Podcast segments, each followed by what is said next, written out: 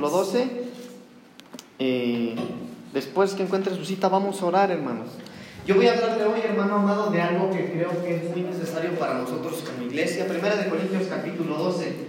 Fíjese, hermano amado, que eh, hace ratito preguntaba el hermano Eric cuántos creen en lo que el Señor nos ha hablado como iglesia, ¿verdad? Eh, yo sí creo, hermano amado, mire, yo, yo sí creo eh, que, que vienen buenos tiempos para esta iglesia. Que viene un buen tiempo del Señor para cada uno de los que somos parte de esta casa ministerial. Pero para eso, hermano, para que vengan esos buenos tiempos de Dios, tienen que ser tiempos conforme a su palabra, porque eh, lo bueno de Dios, todo lo bueno de Dios viene en la palabra, entonces todo eso tiene que estar basado en la palabra. Ya tiene primera de Corintios capítulo 12, póngase de pie, vamos a orar, amén. Pídale, por favor, hermano, pídale, pídale con todo su corazón al Señor que le abra su entendimiento, porque lo que le voy a hablar va a ser un poquito eh, nuevo tal vez para usted, pero yo le voy a dar fundamentos bíblicos. Hoy le voy a, no voy a predicar, sino le voy a enseñar. Pero quiero hablar de un tema que es muy importante para nosotros como iglesia, y es que pídale al Señor que le dé sabiduría para entenderlo. Papito, estamos en tu presencia, Señor. Te cantamos, Señor, con gozo en nuestro corazón, con gratitud. Hemos expresado nuestro amor, Señor, a ti.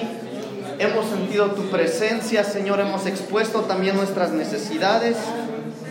Pero mira, Señor, se ha llegado el momento de escuchar tu palabra, Señor. Tus hijos, tus hijas han venido, Señor, con hambre de tu presencia y de tu palabra, Señor. Yo he venido también con ese mismo deseo, Señor. Yo te pido en el nombre de Jesús que nos envíe, Señor, una palabra, Señor, de revelación en esta tarde.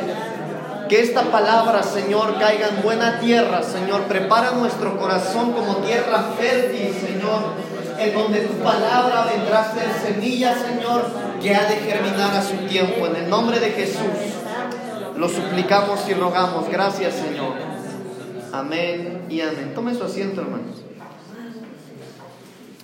Fíjense, hermanos amados, que eh, en nuestra vida como cristianos, hermanos, nosotros, muchos de nosotros ignoramos cosas, ¿verdad?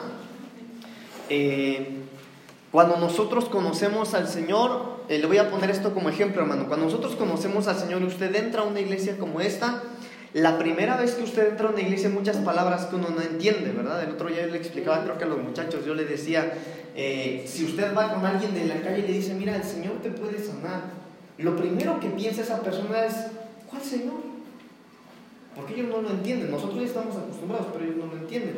O cuando una persona nueva entra a la iglesia, hermanos, eh, puede que escuchen eh, una oración y en la oración decimos, oh Señor, te pedimos por el ministerio del hermano Juan, eh, que tú lo uses, Señor, que abras las puertas. Entonces la gente nueva dice, bueno, ¿qué es un ministerio y qué puertas tiene que abrir y cuál Señor? No sé si me estoy dando a entender, hermano, hay cosas que ignoramos. Y en esa ignorancia, hermano, nuestra, a eso se le llama un tiempo de ignorancia o de inocencia, porque nosotros en nuestra inocencia cometemos muchos errores, no a propósito, sino porque ignoramos eh, saber las cosas, ¿verdad? Por ejemplo, hermano, a veces cuando nosotros venimos eh, a Cristo, hermano, a veces todavía trae música mundana en su celular. Y como usted ignora que eso no es bueno delante de Dios, el Señor le perdona eso porque tú lo ignoras. Cuando tú lo conoces ya no. Pero sabe algo, hermano, que en medio de ese tiempo de ignorancia hay cosas, en medio de ese permiso que Dios da de ignorar cosas, también el Señor estipula que hay cosas que no podemos ignorar nosotros. Y una de esas cosas es lo que viene aquí en 1 de Corintios capítulo 12 y dice el versículo 1. No quiero, hermanos, que ignoréis acerca de los dones espirituales. Entonces mira la indicación acá.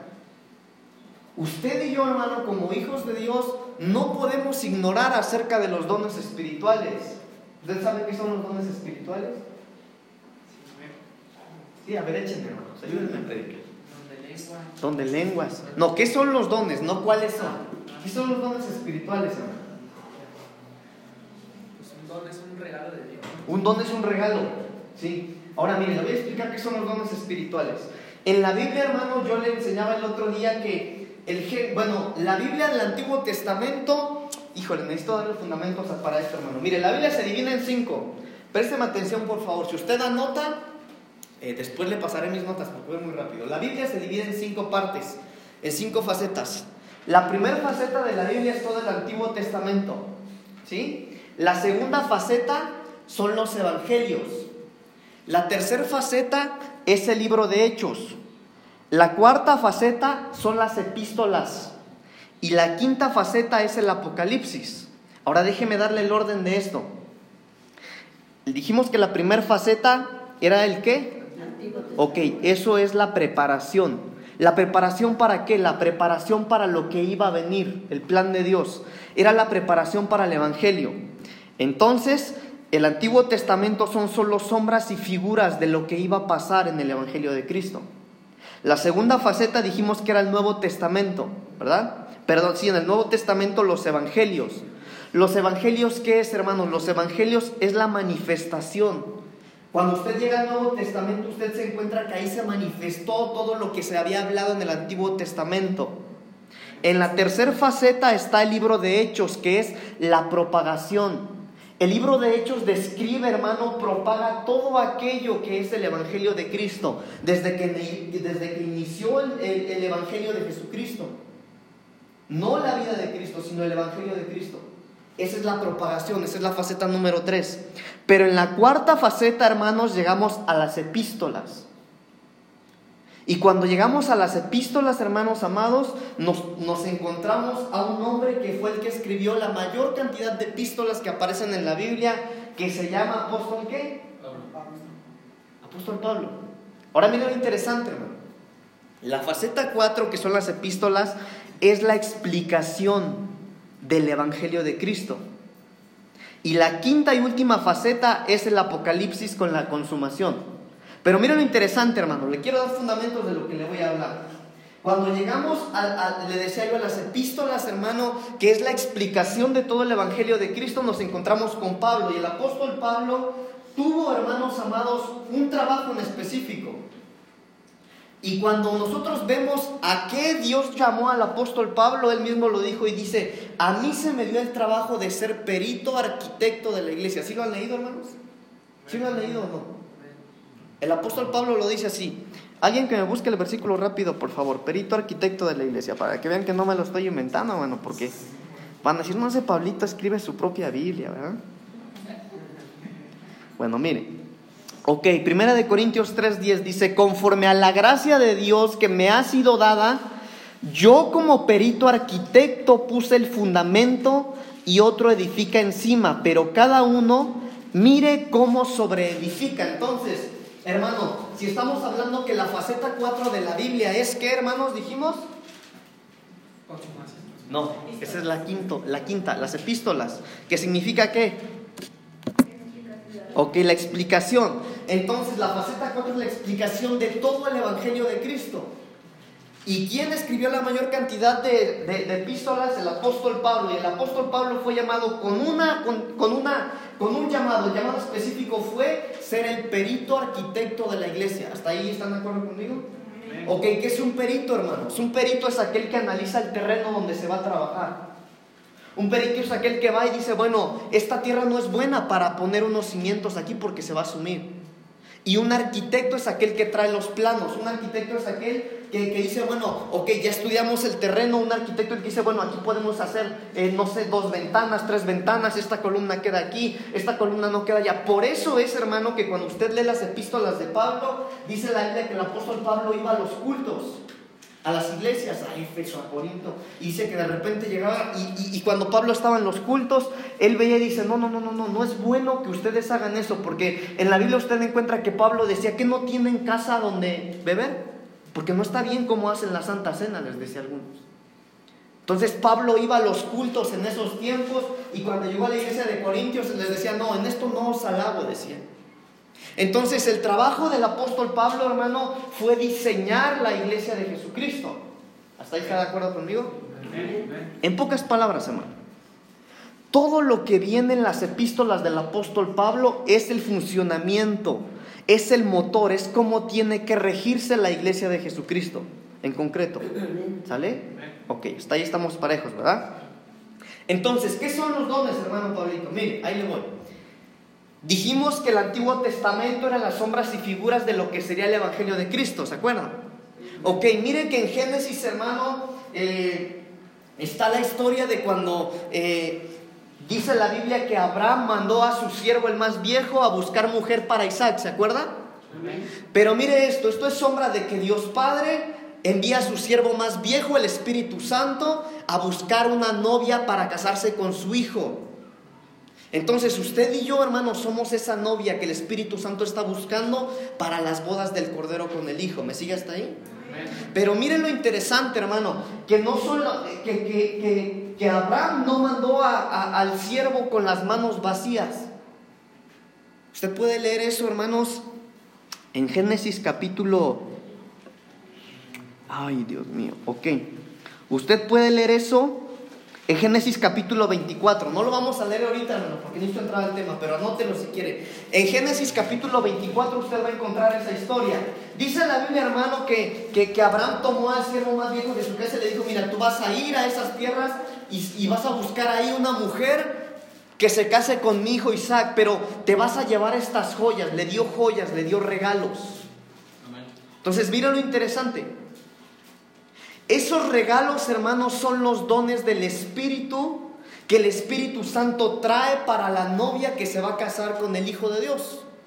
¿Sí me sigue hasta ahí? ¿Sí me están entendiendo o me voy más despacio? Entonces, así como el siervo hermano que buscaba la novia para casarse con el hijo de Abraham llevaba regalos, el Espíritu Santo en este tiempo tiene los dones para dárselos a la iglesia de Cristo, a la novia de Cristo, para que se pueda casar con el Hijo de Dios. Porque el Antiguo Testamento es sombra y figura de lo que va a pasar en el Nuevo. ¿Sale? Entonces esos son los dones. Son los regalos que el Espíritu Santo trae para la novia. No cualquier novia. La novia que se va a casar con el Hijo de Dios. ¿Amén? Esos son los dones. Entonces, hermanos amados, miren lo interesante. Dice el apóstol Pablo en 1 de Corintios capítulo 12 versículo 31. ¿Me ayudan hermanos? ¿Sí? Ok, esgrima. Dale pues. 1 de Corintios capítulo 12 versículo 31. Procurad pues los dones mejores, mas yo os muestro un camino aún más excelente. Procurar los dones. ¿Qué es procurar hermanos? Cuidar. Cuidar. Tratar. Tratar. Procurar es traten, esfuércense. Entonces miren lo interesante, hermano amado, cuando el apóstol Pablo dice, procuren buscar con diligencia los mejores dones, dice otra versión. Es una orden de que usted y yo, fíjese, yo le decía hace ratito, el apóstol Pablo es perito arquitecto de la iglesia de Cristo. Entonces todo lo que él mande es para usted y para mí. Híjole, el Espíritu Santo me está metiendo que yo me meta en otro tema, hermano. Lo tengo que hacer, perdónenme. ¿Y quién es el que habla del velo en la mujer, hermanos? El apóstol Pablo. Y miren lo interesante, hermano, que cuando el apóstol Pablo habla del velo, no lo mete como una cultura judía. Mucha gente cree que no, ya no se tiene que hacer porque lo hacen los judíos. Si a esas vamos, hermano, entonces Jesucristo no va a venir por su iglesia. Le voy a decir por qué. Porque a Corinto a la iglesia de Corinto, hermanos, a la que más se le habló del arrebatamiento. Entonces no podemos decir que no usamos el velo, pero que sí Cristo viene por la iglesia. No, mire, le voy a explicar para qué es el velo. El velo, hermano, dice la Biblia que es para sujeción y cobertura sobre tu cabeza. Cuando usas el velo, le das autoridad a tu cabeza espiritual, que en este caso en las hermanas es su esposo. Pero, versículos más adelante, el apóstol Pablo dice que el velo es para autoridad sobre los ángeles. la mujer debe tener señal de autoridad sobre su cabeza por causa de los ángeles. Ok, señal de autoridad sobre su cabeza por causa de quiénes. Ok, mire hermano, reciba esta palabra de parte del Señor. Has orado mucho y Dios no te responde, cúbrete la cabeza. Las mujeres. Porque si usted pide y no tiene la cabeza cubierta, usted no tiene autoridad sobre lo espiritual. Eso dice la Biblia. Entonces dice la Biblia que usted, hermana, se tiene que cubrir la cabeza al orar y profetizar. Si usted no es profeta, pero sí ora, cúbrese la cabeza. Entonces, eso no es una cultura judía, hermanos. ¿Usted ha orado por mucho tiempo por sus hijos, hermanas? Entonces, si no está cubierto, no puede profetizar. Exacto. Si no está cubierto, no puede profetizar. Si usted no tiene la cabeza cubierta, su oración no es escuchada por Dios. Por eso dice, ¿no? Que si le es lícito a la mujer profetizar con la cabeza descubierta, también. No, no, se, no puede orar ni profetizar con la cabeza descubierta.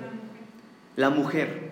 El hombre, hermano, escuche esto. El hombre, al orar y profetizar, no puede cubrirse la cabeza.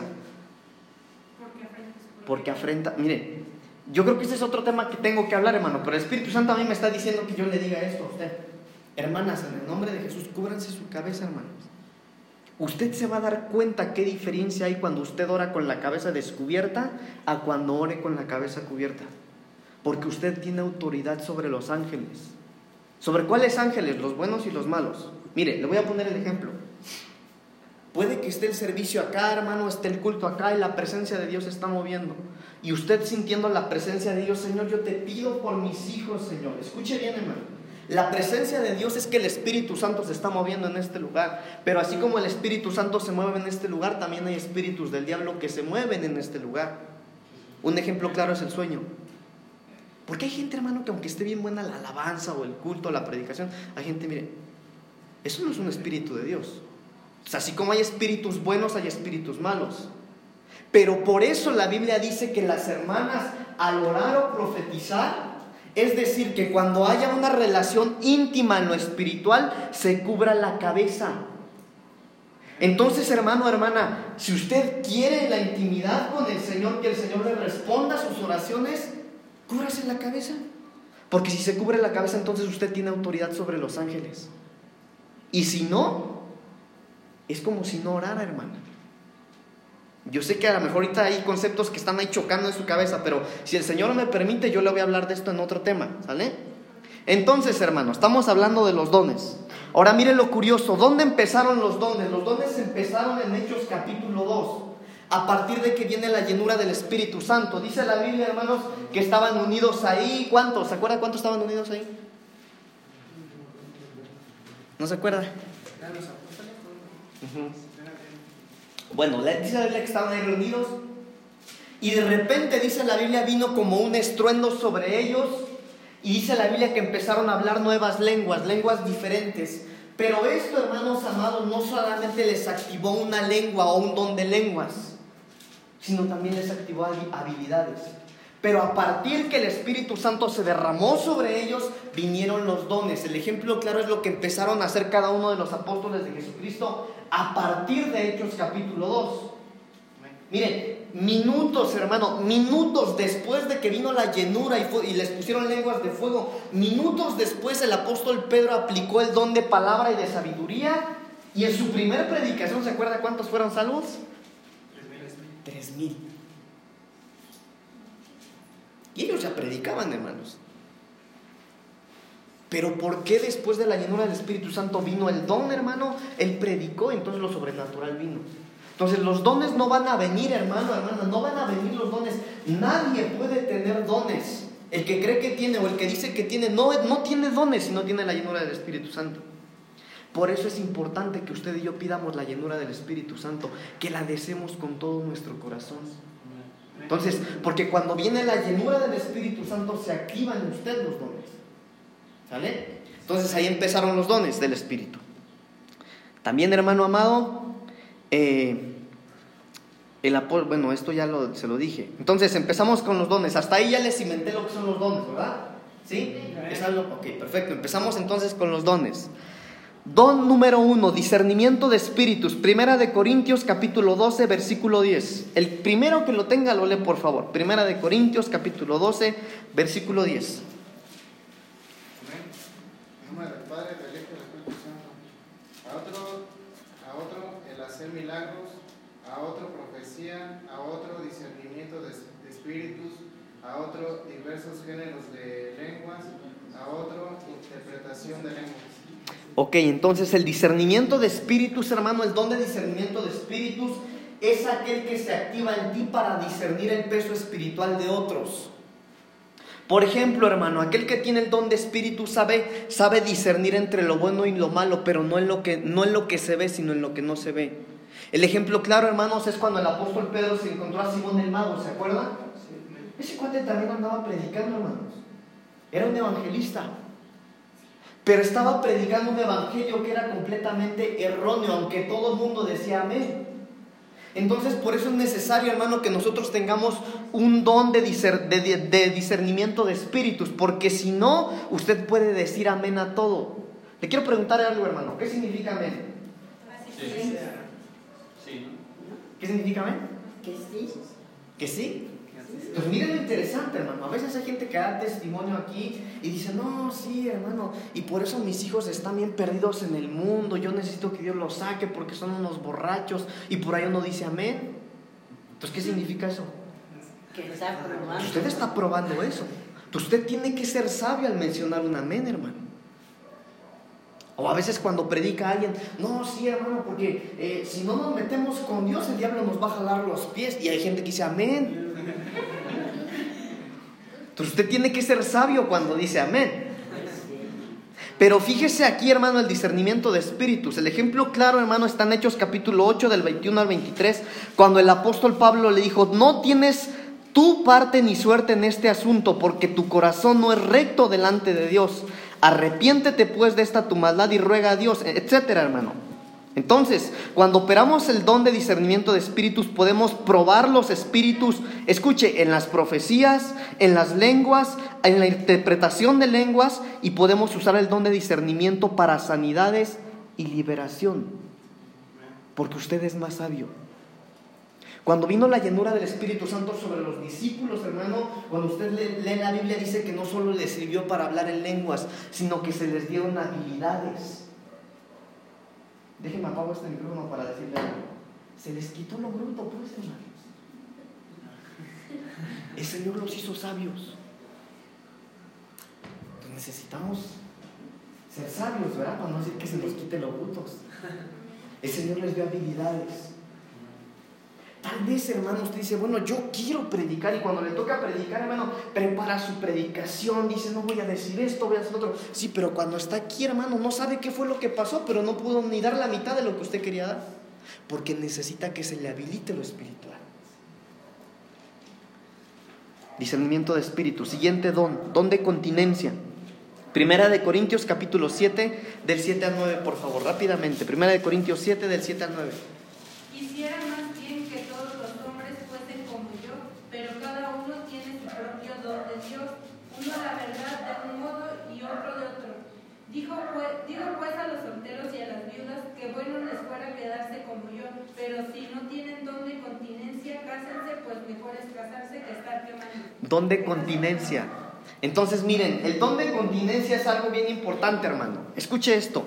Continencia no es abstinencia. Son dos cosas diferentes. Una cosa es contenerte y otra cosa es abstenerte.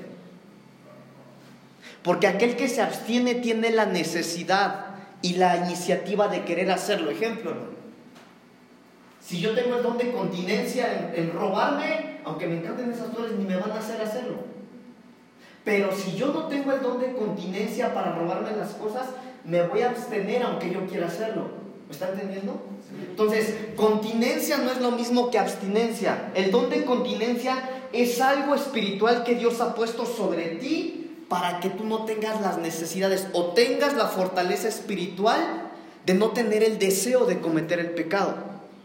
El don de continencia no precisamente tiene que ver con lo sexual, sino también con lo sentimental, con lo mental, con lo verbal, entre otras cosas. Entonces el don de continencia, hermano, es algo que necesitamos muchos de nosotros, porque si usted no puede contenerse en algo, ese algo puede ser que lo lleve al infierno. Aunque todo lo demás usted llenaba los requisitos para ser arrebatado por el Señor e irse a la patria celestial. Don de continencia. Palabra de sabiduría, siguiente don, palabra de sabiduría, primero de Corintios capítulo 3, versículo 19. Híjole, hermano, ya son las 7:33. Porque la sabiduría de este mundo es insensatez para con Dios, pues escrito está, Él prende a los sabios en la, la astucia de ellos. Amén. Entonces, mire, la sabiduría de Dios no tiene que ver con la sabiduría nuestra. No tiene que ver con la sabiduría nuestra, hermanos. Yo sé que hay, hay, gente que es muy sabia, hermano, pero el don de sabiduría va mucho más allá que la sabiduría humana. Entonces, hermanos amados, este don describe a alguien que puede entender y proclamar la verdad bíblica de una manera que pueda ser capaz de aplicarla a situaciones de la vida con todo discernimiento. Es decir, aquel que tiene el don de sabiduría, hermano, mire, yo puedo ahorita aventarme tres horas con usted hablándole de los dones del Espíritu, pero si yo no tengo el don de sabiduría, usted no me va a entender. Y puede que alguien le hable en dos minutos de los dones del Espíritu y si ese tiene el don de sabiduría en esos dos minutos, el Espíritu Santo usted le reveló lo que le quería revelar.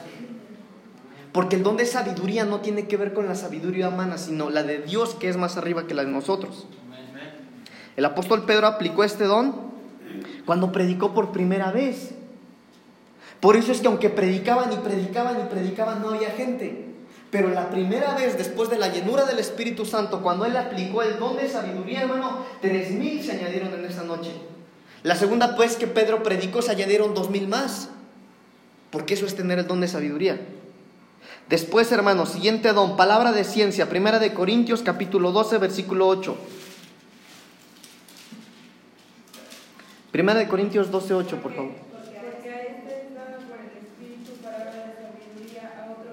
de ciencia según el mismo Espíritu. Ok, me voy a ir más rápido, hermano, porque tengo que acabarlos. Ok, palabra de conocimiento, hermano, para rápido. Palabra de conocimiento es lo que pasó con Pedro cuando llegó Ananías y Zafira, ¿se acuerdan? ¿Se acuerdan que querían darle menos dinero de la propiedad? Pedro no sabía nada, hermano.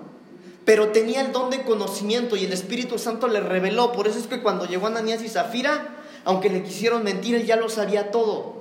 Ese es el don de conocimiento. Es gente, hermano, que el Señor le revela cómo está tu vida. Es gente que cuando tú llegas, hermano, le quiero contar algo. Sí, hermano, si yo ya sabía que iba a venir. Y le dan hasta una palabra de Dios. Porque ellos ya conocen, hermano, lo que hay en nuestros corazones. El Espíritu Santo les da a conocer su palabra y aún las profundidades. Entonces eso es el don de conocimiento. El don de dar, Mateo capítulo 6, versículo 3. Rápidamente, hermanos, por favor. Mateo 6, 3 y otro Romanos 12, 8. Nada más Mateo 6, 3, rápidamente, por favor.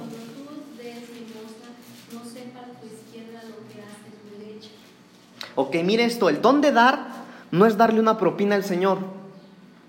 El don de dar no lo tiene aquel que ofrenda o diezma. Eso no es un don, hermanos. Eso es algo que hacemos por voluntad y con el corazón. Mire lo que es el don de dar. El don de dar, hermano, es un gesto de un corazón agradecido que da como una muestra de verdadera generosidad. El don de dar es la capacidad dada por Dios para dar dinero, bienes materiales o espirituales. Escuche, para el progreso de la obra de Dios con tal cuidado y alegría que los que lo reciben sean edificados.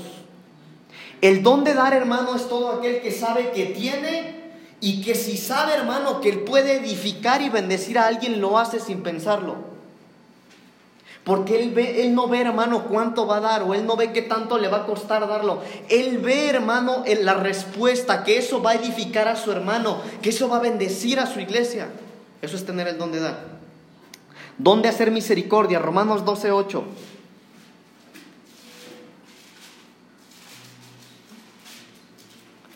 Rápido, rápido, hermano. Romanos 12, 8, por favor. El que exhorta en la exhortación, el que reparte por liberalidad, y el que preside por solicitud, y el que hace misericordia con alegría. Ok, entonces el don de misericordia, hermano, es cuando expresamos dirigidos por Dios para ser compasivos en nuestras actitudes, en palabras y en acciones.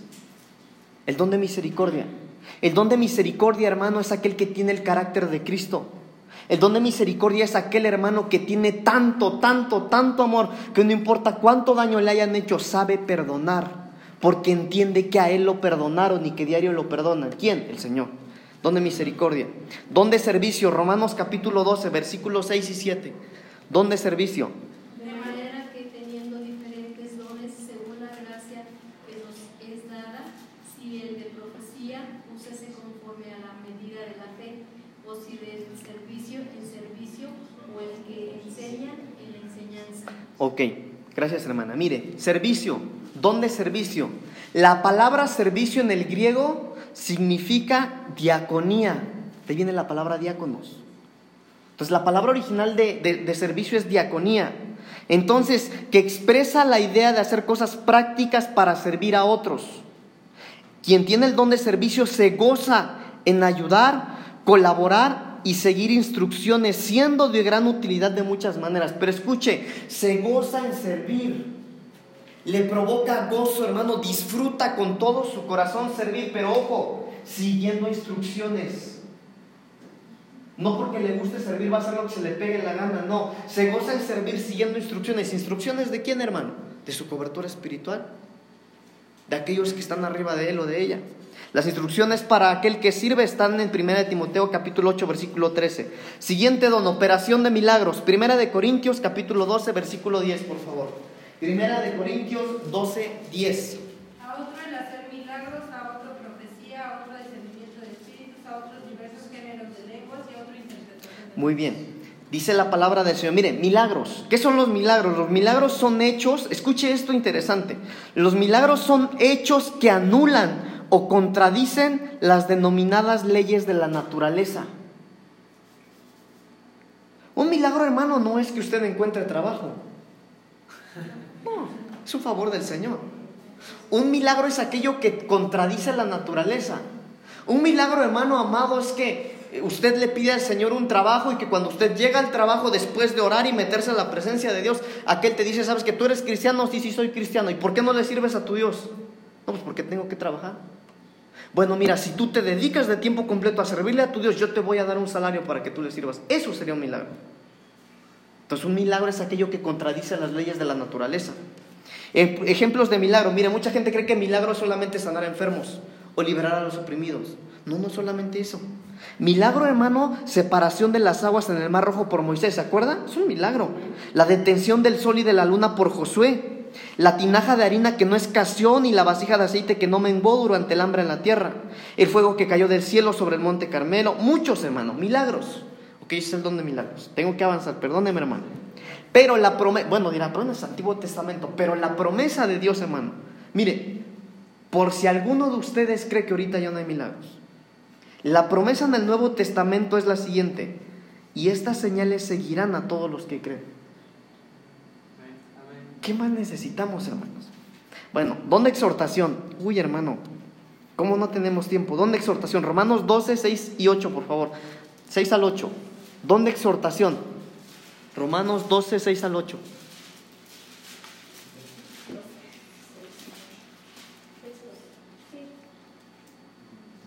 De manera que teniendo diferentes dones según la gracia que nos es dada, si es de profecía, pues ya lo leímos, ¿no?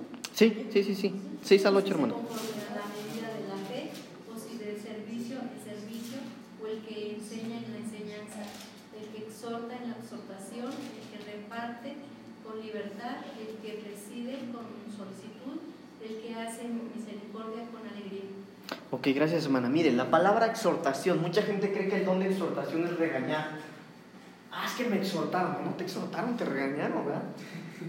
No, la- mire, la palabra exhortación en el, en el original en griego es la palabra paraclesis, que significa paracleto. ¿Sabe usted qué es un paracleto? Un paracleto, hermano, es, es algo que te da estabilidad. Un paracleto, hermanos, eh, amados, es algo que usas tú para enderezarte. Un paracleto es aquel, es, mire, se usa, es como un bastón, pero también es una persona, en este caso como una nana, que te forma, que te hace crecer. Eso es un paracleto. Ahora mire, entonces, eh, el, don de exhortación, hermano, es alguien de parte de Dios para exhortar, para instar, para alentar, para dar gozo y para consolar. Un buen ejemplo está en Romanos 12, 1 y 2, donde Pablo le dice a los romanos, eh, los insta, hermano, los exhorta a presentar sus cuerpos a Dios como un sacrificio vivo. Eso es una exhortación. Es alguien, hermano, que tiene un don de parte de Dios para venir, abrir tu mente, abrir tus ojos espirituales y corregir, hermano, lo que tú estás haciendo mal para que Dios sea glorificado en ti, para que empieces a vivir bien. Siguiente don, don de administrar. Don de administrar. Primera de Corintios 12, 28, por favor. Y aún nos puso Dios en la iglesia, primeramente apóstoles, luego profetas, luego terceros maestros, luego los que hacen milagros, después los que sanan, los que ayudan, los que administran, los que tienen don de lenguas. Ok, entonces el don de administrar, hermanos, es tener la capacidad para hacer el bien con aquello que Dios te ha dado. Mire lo que dice Lucas 14, porque ¿quién de vosotros deseando edificar una torre no se sienta primero y calcula el costo para ver si tiene lo suficiente para terminarla? Administrar. Yo sé, hermanas, que ustedes están estudiando mucho de la mujer virtuosa. Y mira las características, algunas características de ella. Dice eh, en Proverbios 31, del 11 al 14, en ella confía el corazón de su marido y no, no carecerá de ganancias. ¿Dónde administrar? Hablando de ella también, hermanos amados, eh, dice, no sea que cuando haya echado los cimientos, eh, no pueda terminar. Mire, hablando de la mujer de Proverbios, ella le trae bien y no mal todos los días de su vida. Busca lana y lino y con agrado trabaja con sus manos. Es como las naves de mercader y trae su alimento de lejos. ¿Dónde administrar? Aquel que no tiene dónde administrar, hermano, no puede estar sirviendo en la iglesia. Porque administrar no es solamente administrar las finanzas, o las cosas, o las sillas, o las bancas, o el jabón, o, el champú, hermano, no sé. No, uno tiene que administrar lo espiritual también. El hecho de que uno tiene un don, hermano, si tú tienes el don de sanidad, por ejemplo, no puedes andar ahí sanando a cualquiera que se te ponga enfrente, porque hasta eso tienes que saber administrar. Si el Señor te dijo a ti que, que ponga las manos sobre los enfermos y tú te encuentras un enfermo, hermano, tú no puedes andar regalando tu don a cualquiera y andar sanando a cualquiera. No, uno tiene que saber administrar los dones del Señor. Incluso, hermano, mire, yo lo puedo decir por mi experiencia, incluso hay gente, hermano, de la iglesia a la cual el Señor te dice, no, no lo ministres. Y es cristiano. Porque uno tiene que saber administrar, hermanos.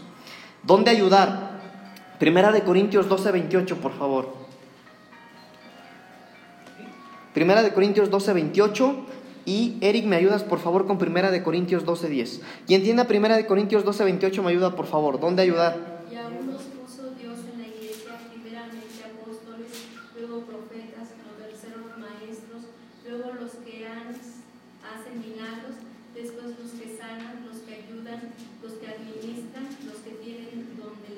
Ok, entonces el don de ayudar, hermano, mire, escuche esto.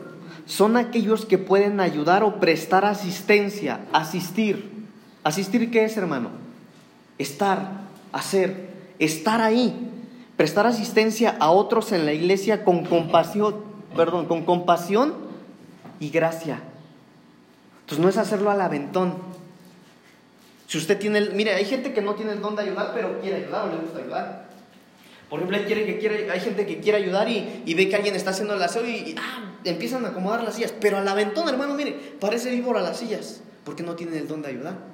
Aquellos que tienen el don de ayudar, mire, hermano, se preocupa hasta cómo va a enderezar las sillas, porque sabe que su Señor está en este lugar. Dice que lo hace con gracia. Se preocupa por el más mínimo detalle porque tiene el don de ayudar. Don de géneros de lengua, primera de Corintios 12:10, por favor, Eric. Dice, a otro el hacer milagros, a otro profecía, a otro discernimiento de espíritus, a otro diversos géneros de lenguas y a otro interpretación de lenguas. Ok, entonces, géneros de lenguas, hermano.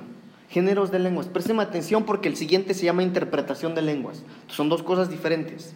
Géneros de lenguas, hermanos amados. Mire lo que dice 1 Corintios 14, 2. Porque el que habla en lenguas no habla a los hombres, sino a Dios.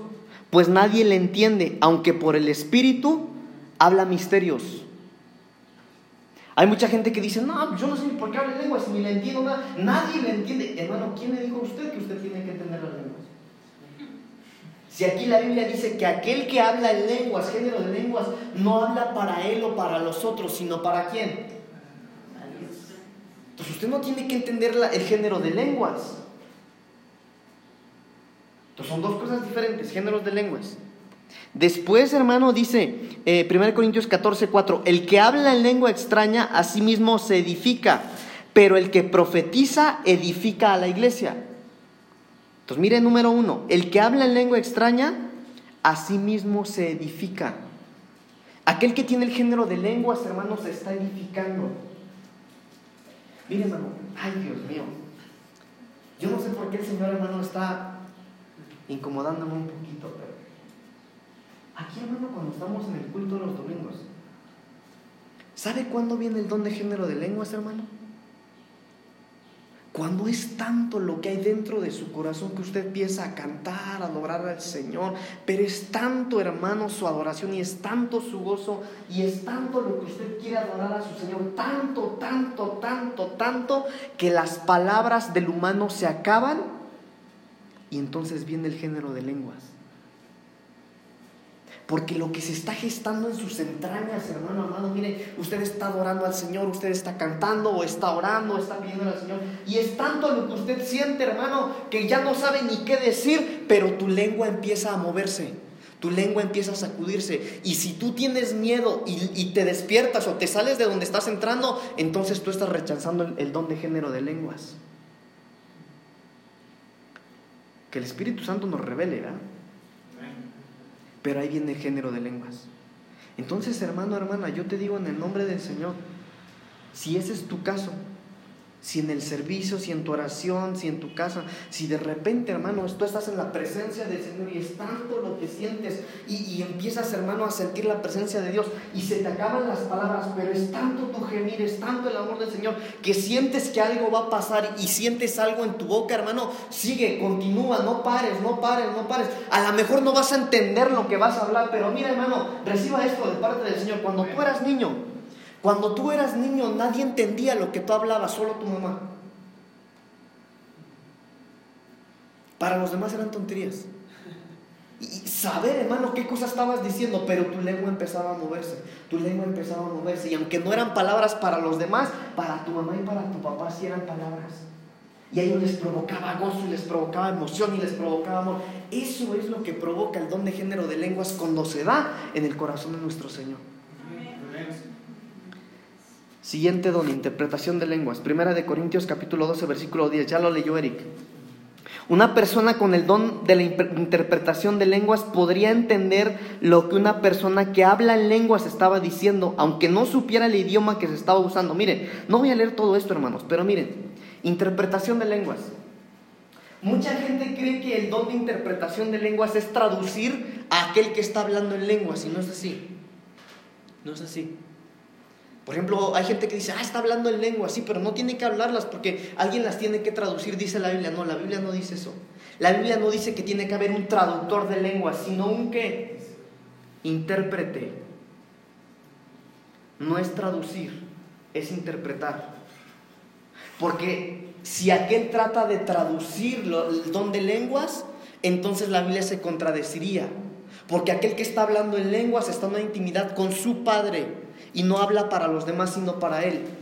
Pero aquel que interpreta, hermano, el Espíritu Santo, el don de, interpretación de lenguas, le está revelando lo que él está recibiendo. Entonces, esto, hermano, es lo siguiente: es como si hubiera un vaso allá, que es el Espíritu Santo, que llena este vaso y yo estoy eh, entendiendo la llenura de aquel para el pueblo, para la iglesia. Entonces, no está traduciendo, está interpretando. Traduciendo lo que está diciendo, que está hablando en lengua, ¿no? No, no está traduciendo. Mire, escucha la diferencia. Mire, por ejemplo, ah, tiene tiempo, ¿verdad, mano?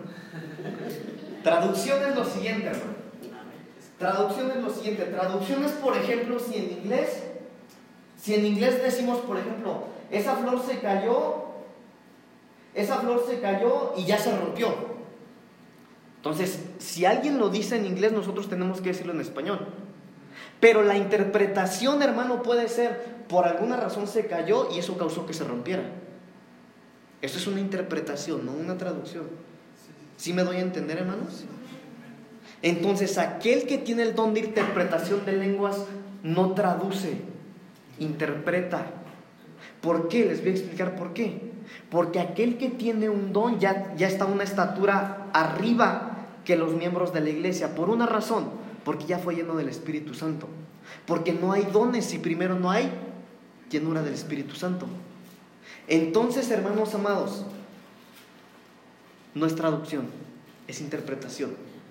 ¿Por qué se tiene que interpretar y no traducir? Porque tienes que masticar, tienes que digerir las cosas que pasaron, porque si lo das, si lo traduces y no lo interpretas, puede que los dañes en lugar de hacerles un beneficio. ¿Sí me siguen? Por eso no se puede traducir, se tiene que interpretar. Ya nos tratamos. ¿Dónde gobernar? Ay, Dios mío, todavía nos faltan hermanos. Todavía nos faltan muchos. Me voy a saltar para terminar. ¿Sale? ¿Dónde gobernar? Romanos 12, 8.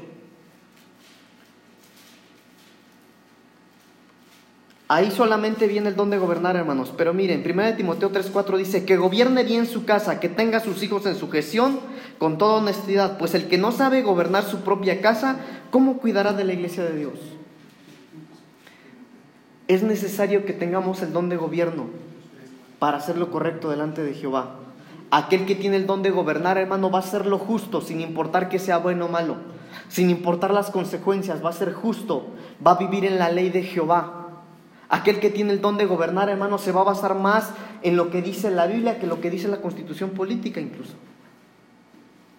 Me salto muchos dones, hermanos, para hablar del siguiente y último. Don de profecía. Santiago capítulo 1, versículo 17. Rápidamente, por favor. Y alguien más que me busque Primera de Corintios 14, 1. Santiago 1, 17 y alguien más Primera de Corintios capítulo 14, versículo 1. Toda buena dádiva y todo don perfecto desciende de lo alto, del Padre de las luces, en el cual no hay man- Oh. mudanza ni, ni sombra de varicia, variación. variación. Ok, entonces toda buena dádiva y todo don perfecto. Primera pregunta, ¿usted cree que los dones de Dios son perfectos? Seguro, hermano. Entonces, ¿de dónde vienen? Dice ahí. Dice que desciende de lo alto. Entonces, desciende de lo alto, de Dios. Ok, Primera de Corintios capítulo 14, versículo 1. Seguid el amor. ¿Sí lo tienen, hermanos? Bueno, no quiero que digan que yo escribí mi Biblia. Seguid el amor y procurad los dones espirituales, pero sobre todo que profeticéis. El don espiritual de profecía, mire, escuche esto, fundamentos, aparece entre los dones del Espíritu. Hay dos listas de los dones del Espíritu en la Biblia.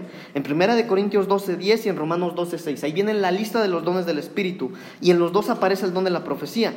La palabra griega traducida para profetizar o profecía en ambos pasajes correctamente significa anunciar o declarar la voluntad divina a fin de interpretar los propósitos de Dios o dar a conocer de alguna manera la verdad de Dios. El propósito principal de la profecía son tres.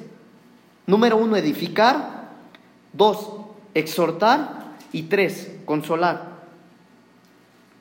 Ahora mire esto, hermanos amados. Primera de Tesalonicenses capítulo 5, 19 y 20. Le estoy dando fundamentos, hermano. Preste mucha atención. Primera de Tesalonicenses capítulo 5, 19 y 20. No apaguéis al espíritu. Y versículo 20 dice, no menospreciéis las profecías. ¿Sí dice eso su Biblia? 5, 19 y 20. No apaguéis al espíritu. ¿Cómo? ¿Cómo lo puedo apagar? Ok, no menospreciéis las profecías. Si tú menosprecias las profecías, apagas al espíritu. ¿Sí dice eso su Biblia, hermano? Sí, ok. Necesito que lo lea porque no quiero que se me se piense otra cosa. Ok, Proverbios 28, 29, 18. Proverbios 29, 18, hermano. Ya nada más le estoy leyendo porque ya nos tenemos que ir. Sin profecía el pueblo se desenfrena, mas el que guarda la ley es bienaventurado. Sin profecía el pueblo se desenfrena, es decir, si no hay profecía el pueblo hace lo que se le pegue la gana, hermano. No va por un camino, va por muchos a la misma vez. Pero miren lo que dice después, sin profecía el pueblo se desenfrena, ¿verdad? Mas el que guarda la ley es bienaventurado.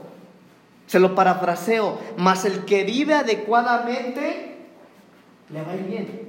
¿Sabe por qué? Porque si no vive adecuadamente y vive mal, la profecía va a venir y lo va a avergonzar. Por eso es necesaria la, la- la- profecía. La iglesia de Jesucristo dice en Efesios que tiene que estar fundada sobre el ministerio apostólico y profético. Si lo han leído no lo han leído, hermanos? Sí, sí, yo sé que son bíblicos ustedes, ¿verdad? Entonces, Oseas 12:13. Y por un profeta Jehová hizo subir a Israel de Egipto, y por un profeta fue guardado. Y por un profeta Jehová hizo subir a Israel de Egipto. ¿Se acuerdan, hermanos, lo que prediqué en el aniversario? Que Dios sacó al, pueblo de Egipto de dónde? ¿De dónde sacó Dios, hermanos, al pueblo de Egipto? Perdón, de Israel. De Egipto, ¿verdad? Al revés. Ay, hermano Dios.